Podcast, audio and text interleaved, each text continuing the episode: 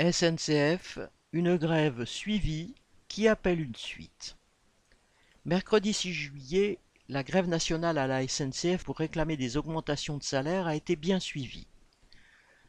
Le taux de grévistes atteignait, selon la direction, plus de 30% à l'exécution et plus de 47% chez les conducteurs.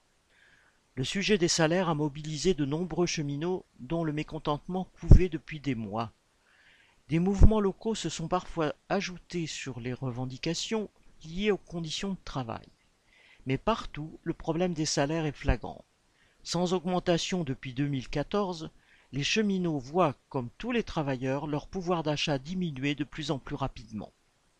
Le 6 juillet, jour de la grève, la direction a proposé 1,4% d'augmentation générale associée à un supplément de 400 euros par an et une petite augmentation de prime.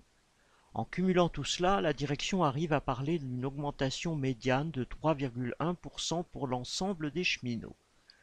Pour un salaire de 1500 euros, cela représente à peine 55 euros d'augmentation par mois. Dans sa communication, la direction annonce une augmentation des rémunérations variables, mais celles-ci ne sont pas touchées par tous les cheminots et dépendent de l'organisation du travail. Beaucoup de cheminots constatent que, même par rapport aux chiffres officiels de l'inflation, le compte n'y est pas et savent qu'il faudrait continuer de se mobiliser. Ce n'est pas sur les appareils syndicaux qu'ils pourront compter pour cela.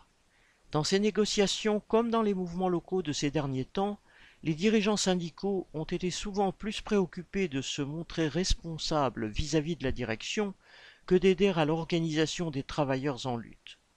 Concernant les salaires, ils sont allés négocier avant même le début de la grève et plusieurs ont ensuite tenu à véhiculer toute l'offre de la direction, concédant que ce n'était pas assez, mais sans admettre l'arnaque des prétendues discussions où la direction impose ce qui lui plaît.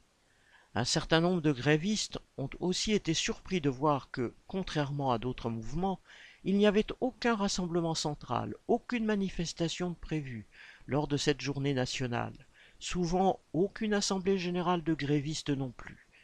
Les cheminots combatifs devront donc préparer leur future mobilisation pour qu'ils puissent se retrouver et décider avec tous ceux prêts à lutter de leurs revendications et de leurs actions.